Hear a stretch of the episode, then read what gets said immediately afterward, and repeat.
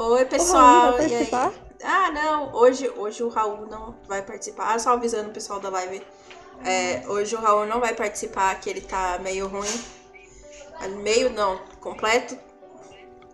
E eu vou aqui, gente. Gente, desculpa assim, eu tô muito dispersa hoje. Tipo, muito, muito dispersa, tá? Então, se eu me perder na conversa, por favor, não fiquem bravos comigo. E, cara, é isso aí. Vamos começar hoje essa live que vai falar dos livros favoritos, os livros que as meninas estão lendo, que já leram, que tem para recomendar. E vamos começar já essa live falando com Bárbara. E aí, Bárbara, como é que você tá? Oi, gente, tudo bem? Como tá indo essa semana? Pessoal que tá na faculdade, espero que vocês já estejam fechando o bimestre. Estejam espero passados. É, estejam passados também. estejam aprovados e que dê tudo certo. Né, já gente, aqui. Aí no... é? Já comenta aí se vocês passaram ou não e os livros que vocês pretendem ler nessas férias, gente. E Bruna? Olá, pessoas. Eu estou na aflição porque eu tô, estou tendo semana de provas, então eu tô na merda, literalmente. porque não tá fácil essa semana. Espero que a semana de vocês estejam ocorrendo bem. Mas vai tudo bem pra mim, no mais. Ah, sim. Espero que dê tudo bem mesmo. Oh. Eu também espero. Já começamos a live com interferência das crianças? Bom, é. Vamos começar então. Bruna, você aí que já tá no ritmo acelerado da faculdade, diga aí o primeiro livro que você quer recomendar, dar dica, falar, ou meter o pau também. Pode ter livro que meter o pau aí. Ai, meu Deus, eu confesso para vocês que, olha, escolher um livro né, para você dizer o preferido, é uma coisa muito difícil, porque, cara, eu sou fascinada por livro, eu sou viciada em livro. Pra, antes de eu, de eu falar como eu sou viciada, assim, falar o meu título, eu coleciono livro desde o tempo do meu ensino fundamental, quando, como a minha mãe não comprava livro, os livros que eu colecionava, porque minha mãe achava que era um desperdício de dinheiro, ela ficar comprando livro, que eu era uma criança ainda, sabe o que fazia? A escola sempre no final do ano eles davam os livros didáticos, né, velho. Eu ia lá e catava tudo que eu conseguia carregar para casa, eu levava. E fazia a coleção desses. A minha primeira coleção foi de livro didático. Ah, mas sabe que, que eu tenho aqui também alguns? Eu tenho de, é. de doação. A, a escola. A escola particular que fecha e sai doando para os vizinhos. Então tinha uma escola que, que era de primária e, e me doou. Eu tenho uma, ca uma caixa só de livro, uma caixa para mangá, uma caixa só de livro. Didático, eu, assim. eu tenho eu tenho até hoje alguns livros didáticos. É, era para eu ter muitos livros mesmo, muitos livros mesmo de, de leitura. Só que eu tive um infeliz um infeliz acidente que Teve uma vez que minha casa pegou fogo, então, tipo, não queimou os livros, mas estragou todos. Então eu não pude recuperar nenhum. Mas, né, como uma viciada de livros faz, né, recupera tudo, né? Porque eu fui lá e comprei tudo de novo, os livros que eu, que eu tinha. Eu chorei muito quando queimou a casa, não muito pelos, meu, pelos livros, mas sim pela minha coleção de gibi da Mônica, da turma da Mônica. Isso eu chorei muito. Nossa. Nossa, isso hoje em dia é raridade, hein? Eu chorei muito, cara. Eu tinha, eu tinha quase uns 80 de vida Mônica. E não era esses de hoje em dia fininho. Eu tinha aqueles grossos, assim, que, que você pagava 3 reais que ah, era o Manac, né? Não a pena. É, aqueles e tinha aqueles almanacão, que é aqueles grandão que tinha no meio deles para colorir, assim, eu tinha daqueles também. Agora eu também tenho, né? Porque eu consegui é, alguns meios de outras pessoas, assim, mais velhas, sabe? Tipo, adultos já de 40 e poucos anos, eles tinham lá e não usavam, tipo, tava na dispensa. Daí eu falei, ô, oh, não quer me dar? Eu fui pechinchar, né? Claro, né? Porque aquilo é raro. Mas agora eu vou falar o livro que eu mais apaixonei, me apaixonei por todos esses anos. Eu amo muito o, o Diário de Anne Frank. É o livro que eu mais amo. É o livro que eu mais tenho amor, assim, cuidado pelo aquele livro. É, é esse. É esse. Nossa, é, é muito bom esse livro. Eu, eu super recomendo. Eu sou muito fascinada pela Segunda Guerra Mundial, então eu tenho muito interesse por muitos livros que falam sobre a Segunda Guerra Mundial, que nem é, a lista de Schindler, a menina que roubava livros, o Diário de Anne Frank, que mais? O Menino do Pijama Listrado. Nossa, eu, eu amo esse, esse tipo de leitura. Sou muito fascinada. Então, diga, gente... Fala aí um pouquinho sobre o que se trata o livro. Quer dizer, você já falou um pouco, né, que é sobre a Segunda Guerra, mas. É. O, o livro, ele, ele é em forma de um diário mesmo, sabe? É, é uma menina que, que ela é judeu. Ela é judaica, sei lá como é que fala, mas é. Judia. Ela é, ela é do judeu. É, judia. Bem, bem isso. Ela é judia, né? E quando começa toda aquela guerra ali da Alemanha com os outros países, né? Ela, ela e a família dela, eles precisam abandonar tudo, toda a vida deles, que eles tinham, que a vida deles era boa, não era uma vida ruim, sabe? Pra, se, pra eles no, tipo, no. Como é que é? No. Não é no porão. Como é que é o nome daquele lugar que fica, tipo, a, é, no telhado da casa? Sótão? Sótão. É. Eles tiveram que, que se esconder no sótão de, de um prédio com quatro, quatro famílias. Com quatro famílias. E, e lá eles tiveram, e, tipo, ela passou, eles passaram por muitas dificuldades, né? Porque eles, eles tinham horário para horário para tudo. Tipo, eles tinham horário para ir no banheiro, porque eles não podiam fazer barulho. Eles tinham que ficar no completo escuro, eles não, não podiam abrir a janela, porque senão ele, o, alguém iria descobrir eles, ia mandar eles pro para o campo de concentração e eles tiveram que passar, acho que, por cinco anos nessa vida. E no final acaba que eles vão para o campo de concentração, não dá certo porque acabam encontrando, porque eles não conseguem é, sobreviver ali por muito tempo e porque a guerra durou mais do que eles previam. E ela vai contando como que é o dia a dia dela na convivência com as outras famílias, que no caso não é nada fácil, porque eram famílias que que eles nem que eles mal conheciam assim, né? E eles tiveram ajuda do, do, de umas pessoas que trabalhavam no prédio, que levavam alimento, água, essas coisas.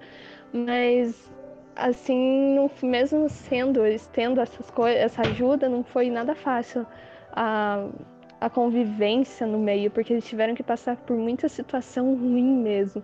Uma situação exemplo foi que, que é bem nojenta que passa no livro, que o único banheiro que eles tinham entupiu e eles não podiam dar, dar descarga porque fazia barulho. Então, tipo, o pai dela e ela tiveram que ir lá e tirar com a mão tudo que, que tava impedindo a passagem para liberar o banheiro. Caramba. Não sei se a Bárbara já leu já ouviu, ou a Carol, alguma de vocês já eu já ouvi falar, não li ainda, mas as pessoas me falam que é, é emocionante, né? E Sim. que e que também lançou uma versão nova. Nova entre aspas, né? Mas eu lembro que teve muitos comentários de que a primeira versão desse livro foi censurada porque o pai dela não quis expor a filha totalmente, né? Porque não. O, é, porque o, o diário dela, ela conta de como ela tá virando mocinha e das coisas que ela sente, sabe? Da, é, do da sexualidade ela... dela.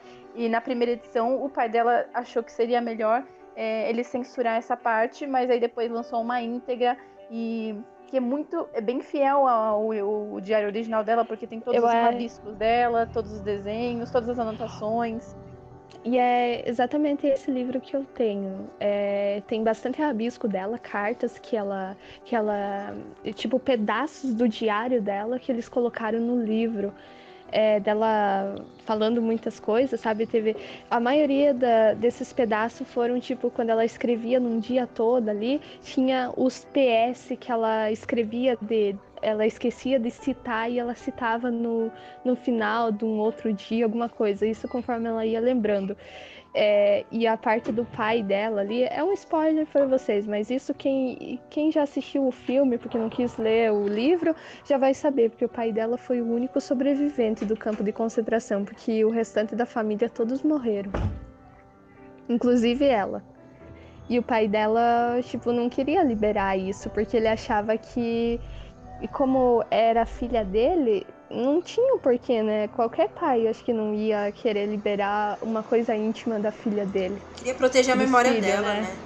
Sim, ele queria proteger a memória dela, mas aí ele viu que, que era uma coisa importante e ele acabou liberando isso é muito bom que ele liberou, porque é uma história realmente muito emocionante, assim, cada você acompanhar cada, cada fase da vida dela, o que ela sente, o que ela pensa, porque dentro da casa do, do sótão que ela estava morando tinha um garoto e aquele garoto, ela, ela gostava dele no começo, mas depois ela meio que começou a odiar ele, assim, e ter muitas brigas com a família dele, principalmente com a, com a mulher que era mãe do, do garoto que ficava implicando com ela e a mãe dela também implicava muito com ela, sabe? A única pessoa que ela achava que entendia mais ela é, era o pai dela, porque a mãe dela, ela, ela não era, tipo, ela era meio que a ovelha negra da família, sabe? Só porque ela tinha opiniões diferentes da maioria. Então, tinha coisas que ela que ela contra que ela falava que não, mas os outros começavam a julgar ela, falar que ela era mimada, mal educada, só porque ela discordava de tal coisa. É, cara. Eu, eu também só ouvi falar mesmo desse livro. É, vi, aliás, relatos muito interessantes, muito interessantes sobre esse livro. Gosto bastante também da temática de Segunda Guerra, de qualquer guerra, aliás. Só que esse tipo de temática mexe comigo. Então, assim, é um livro que, que eu sei que vai é, mexer com o meu psicológico se eu ler.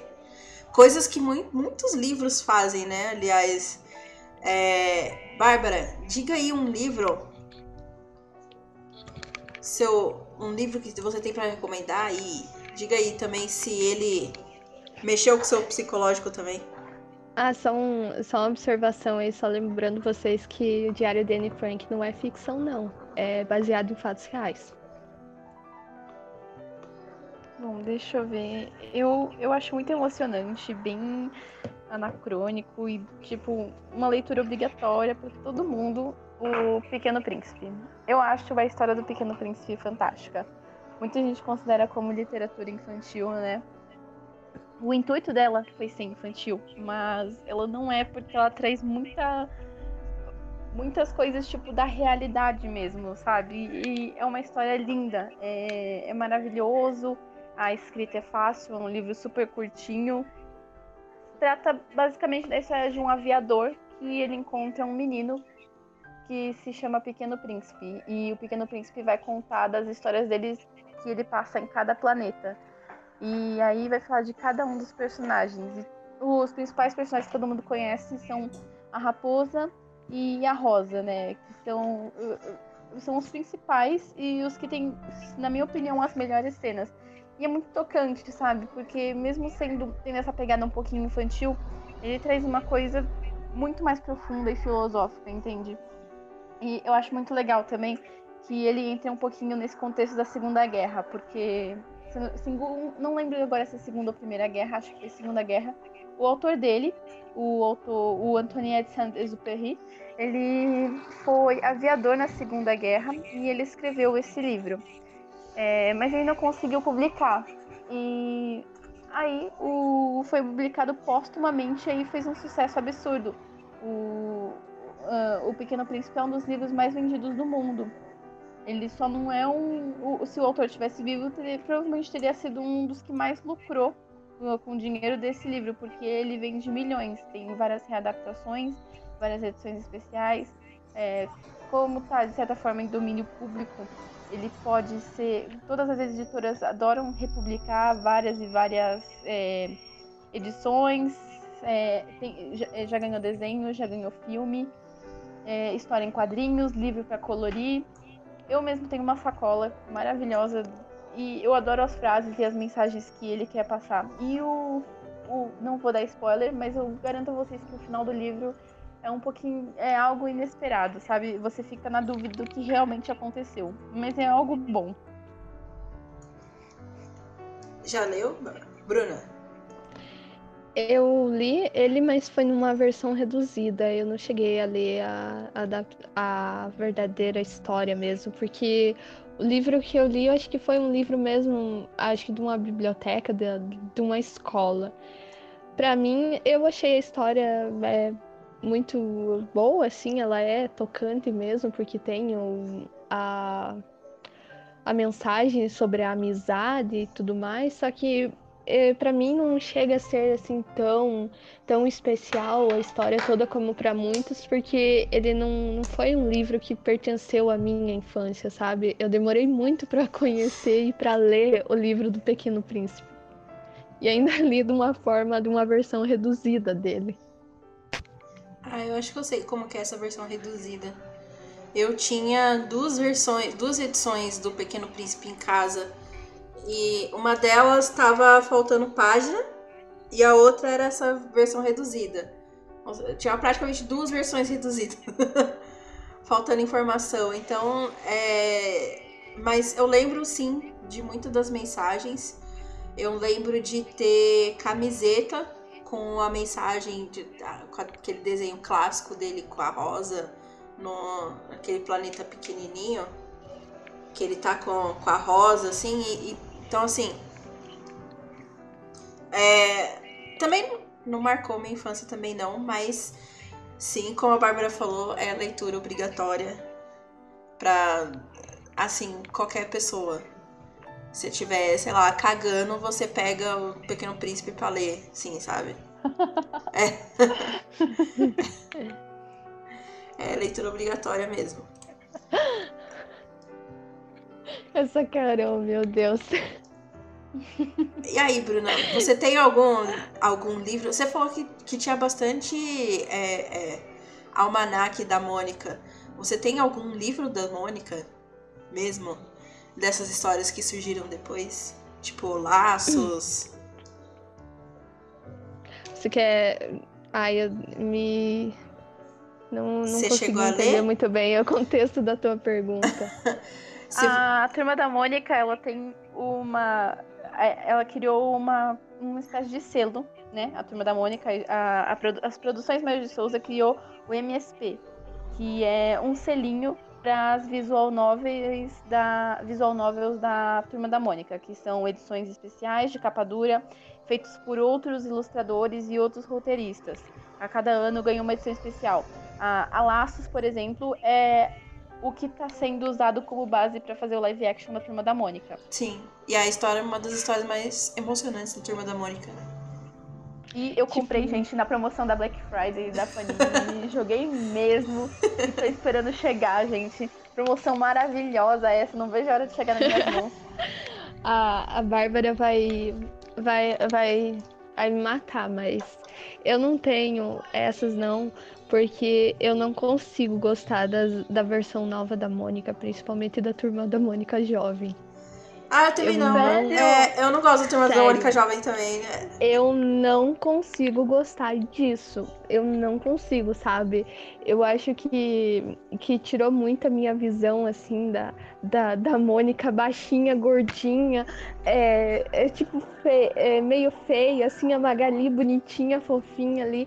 Nossa, é, não, não ficou legal a versão, É porque essa, essa, turma da Mônica jovem, ela é realmente jovem, ela tem uma temática jovem.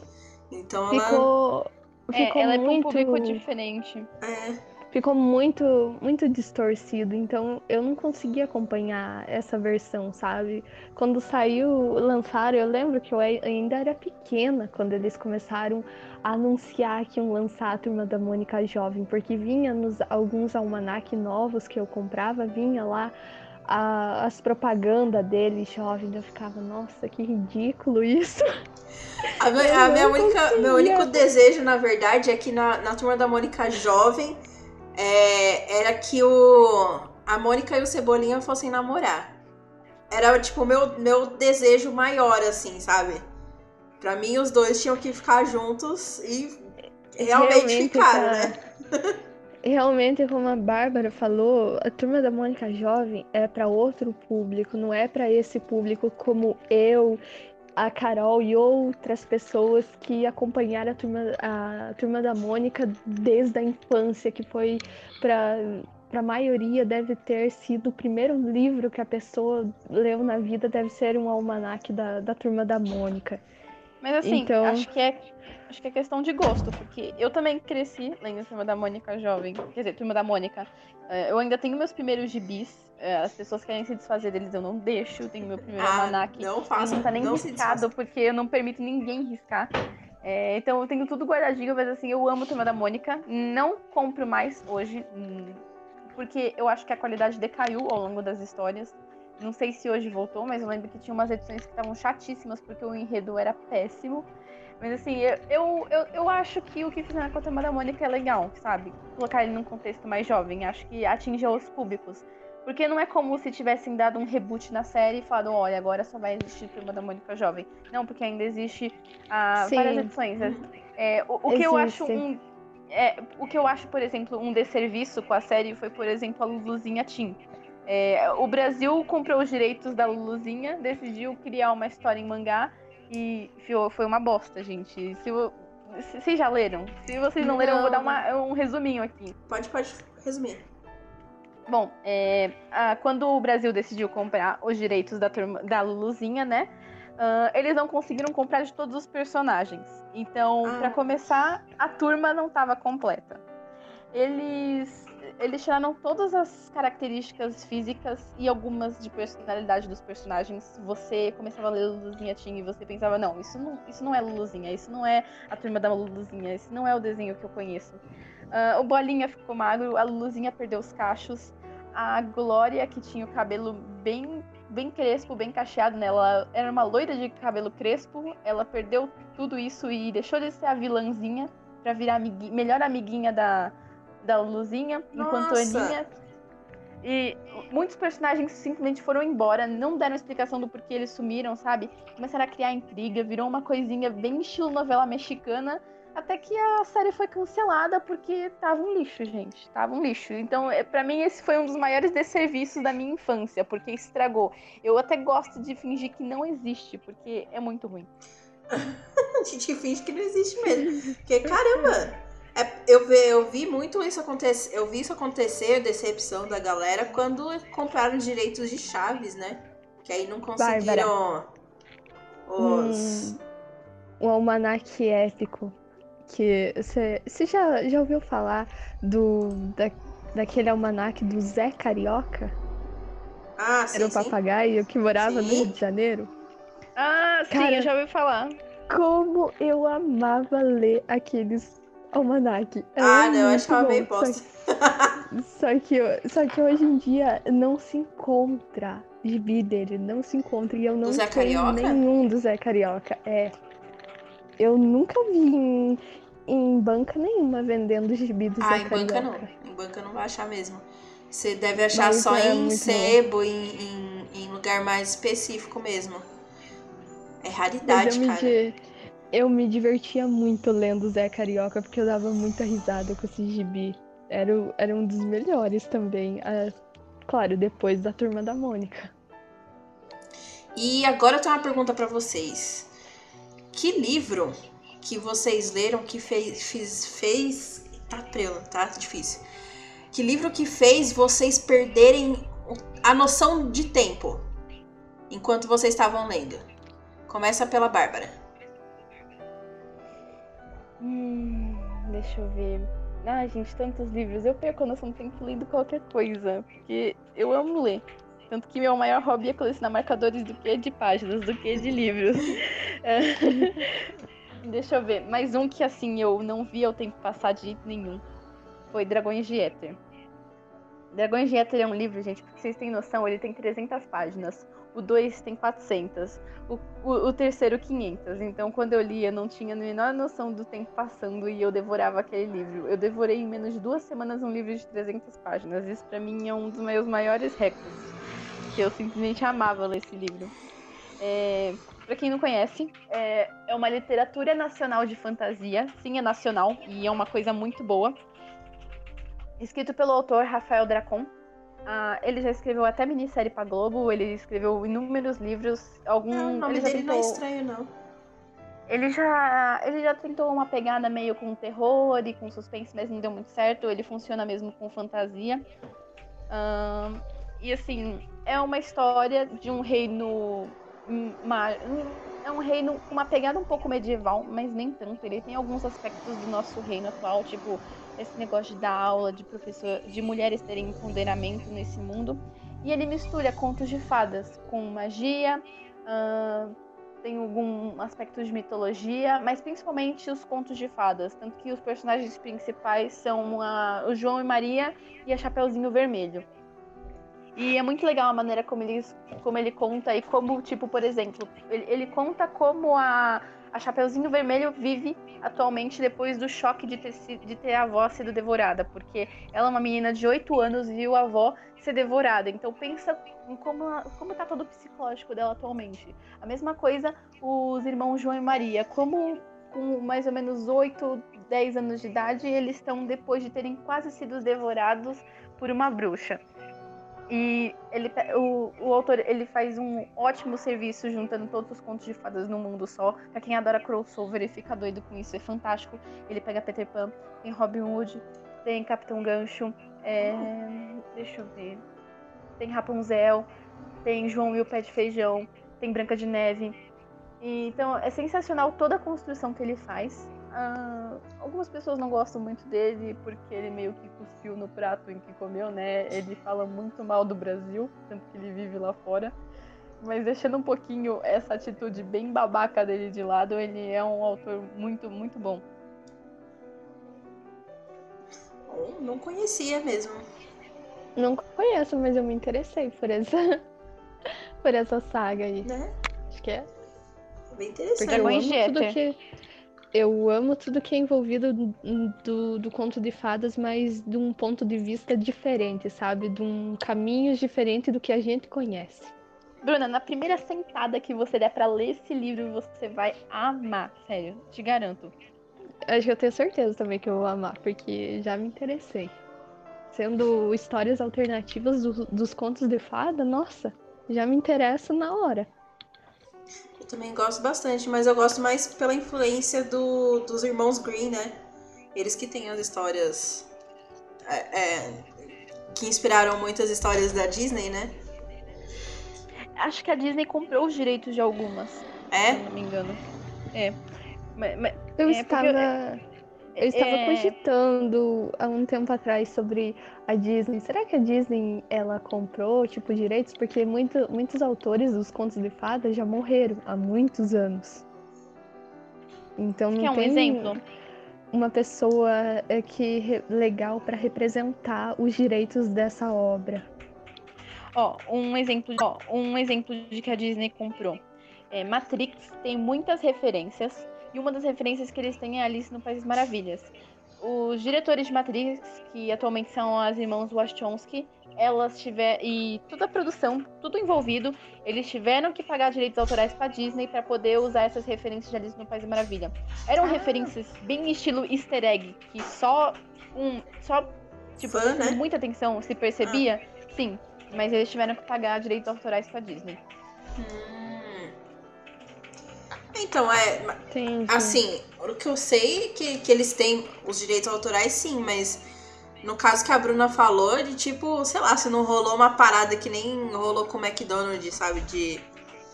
No começo da história toda ser meio que roubado e depois eles comprarem os direitos, sabe? Porque Às vezes eu até, é umas teorias assim, é, é, tipo teoria da conspiração contra a Disney e tudo, mas é, é eu, eu sei, eu sei o que você quis dizer. Mas, Bruno, Bruno. Um exemplo. Oi. Eu ia falar, diga, diga aí um livro que fez você se perder no tempo. bom, não é bem um livro assim, mas eu vou dizer como a saga toda, que já é um livro bem conhecido, manjado, né? Que todo mundo vai falar, ah, isso já não é tão, tão legal, não tem mais tanta graça, que é a coleção do Rick Riordan. Só que não é do Ladrão de Raios, é outro. Ele tem um, uma, outra, uma outra saga que é feita pelo, pelo Rick Riordan, que é As Crônicas dos, dos Canes, que tem é, composto por três livros, que ele fala sobre sobre toda, toda a cultura egípcia. Ele não fala sobre a cultura grega ali, envolve. Nossa, foi um dos. O, os três livros eu li muito rápido, muito rápido. Acho que os três eu li em duas semanas. Ainda é muito tempo, mas os livros têm acho que é, mais ou menos 400 e poucas páginas, mas porque eu tava trabalhando aquele tempo. Então, tipo, eu trabalhava o dia todo então, e só tinha a noite para ler. Mas ainda achei que foi em pouco tempo que eu li os três livros. Ele tem, ele tem a mesma pegada do, do Ladrão de Raios, que conta toda a história ali envolvendo todos os deuses da, da, da Grécia e tudo mais. E ali também, mesma coisa, ele envolve uma história, um enredo todo que conta todo, toda a cultura egípcia, os deuses egípcios, envolve também os deuses egípcios. E para mim foi muito interessante porque era uma coisa assim que eu não, não conhecia muito bem sobre a cultura egípcia, sabe? Não conhecia muitos deuses do, do Egito e foi interessante, muito interessante eh, essa, essa saga de livros. Nossa, bem legal. Eu gosto também bastante de ter contato o... com, com outras culturas também. E deve o ser. Título, os títulos dele se chama o. O primeiro é. O tro... Calma, deixa eu ver qual que é o primeiro aqui, agora eu não lembro. Eu acho que é a Pirâmide Vermelha, a Sombra da Serpente e o último é o Trono de Fogo.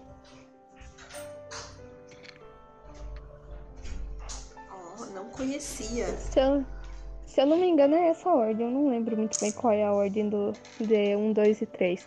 Mas ele conta envolvendo a história tipo, de dois irmãos, assim, que eles descobrem que eles, que eles têm poderes e eles são, tipo, cascas para deuses, sabe? Que os deuses podem habitar o, os corpos deles. E, e disso eles também têm. Eles. É, podem usar os poderes dos deuses. E eles têm que salvar o, o mundo do, do, do deus do deus Ra lá, que é o deus do sol, que quer dominar o mundo e fazer o mundo pegar tudo fogo. Que é, é muito legal isso, que eles têm que ir para o submundo, enfrentar o enfrentar o deus da morte lá, que é o Anibus e tal, né? É massa isso. É muito legal. Oh, que legal. Eu conheço é muito pouco dessa de cultura de cultura egípcia. É, alguns nomes de alguns deuses, mas porque de, de, explora, de notícias de exploração é, de pirâmides e tudo mais, mas tipo, cara, é bem legal que tem um livro assim que mostre. Sim, ele. E outra, que tipo, além de. Ele tem o, o, prólogo dele, assim, no finalzinho do livro, ele tem, tipo, que no, no decorrer da história, assim, que vai contando, ela ele tem bastante expressões egípcias e no final do livro você encontra todo o significado dessas expressões egípcias. Então não é um não, não iria ser uma história confusa, porque você vê aquela expressão, ah, eu não conheço, você vai lá no final do livro e vê o que significa. Que nem o nome dos deuses, ah, tem tem uma deusa lá que é chamada Bastete. Ela é a deusa dos gatos. Ah, então você vai lá atrás, vai lá atrás e vai estar escrito Bastet, deusa dos gatos. Tem tudo isso, então você não fica perdido na história. Dá para você acompanhar muito, muito bom. Muito de boa, assim. A Bastet é aquele gato sem pelo. É. é, mas é, né? Ela é representada por um, um, um gato preto, né? Sem pelo, não é? Sim. Tipo, de pele é. mesmo, né? Como se fosse humano mesmo.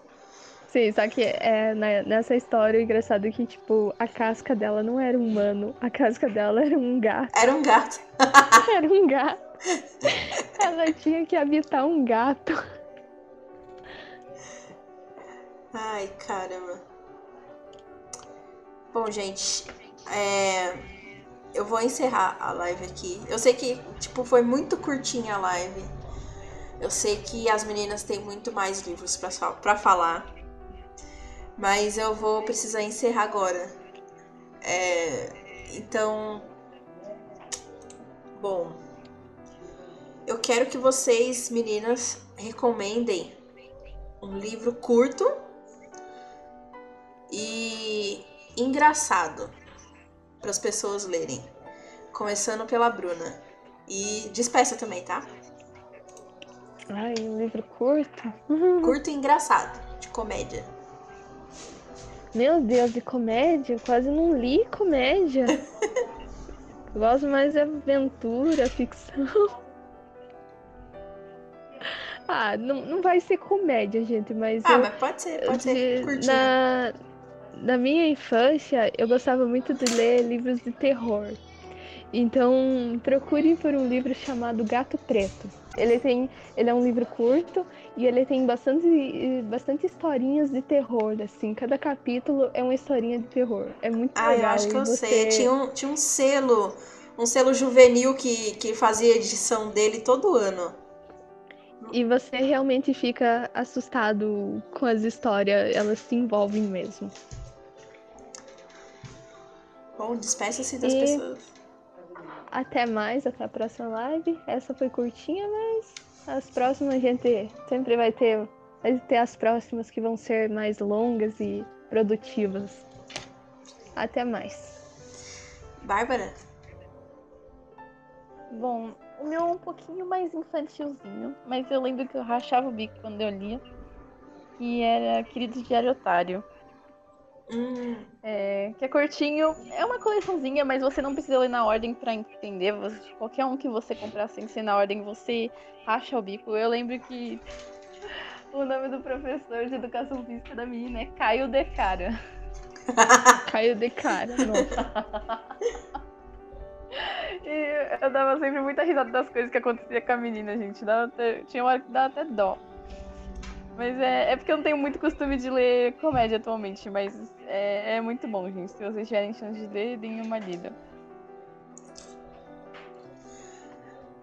Despeça o pessoal. Ah, é sim. bom, gente, eu espero que vocês tenham, espero que vocês tenham gostado da live. Foi curtinha, mas foi boa. E a gente se vê semana que vem. Tchau, tchau. Bom, pessoal, é, eu vou deixar a minha recomendação, é, que na verdade é uma recomendação e um pedido, pelo amor de Deus, faça uma outra edição, porque eu não consigo achar mais esse livro para reler, nem para dar para as crianças lerem. Que é O Último Mamífero do Martinelli. É um livro de terror também, de terror, mas que tipo tem muitas histórias, sabe? Ele é curtinho, tem acho que 120 páginas.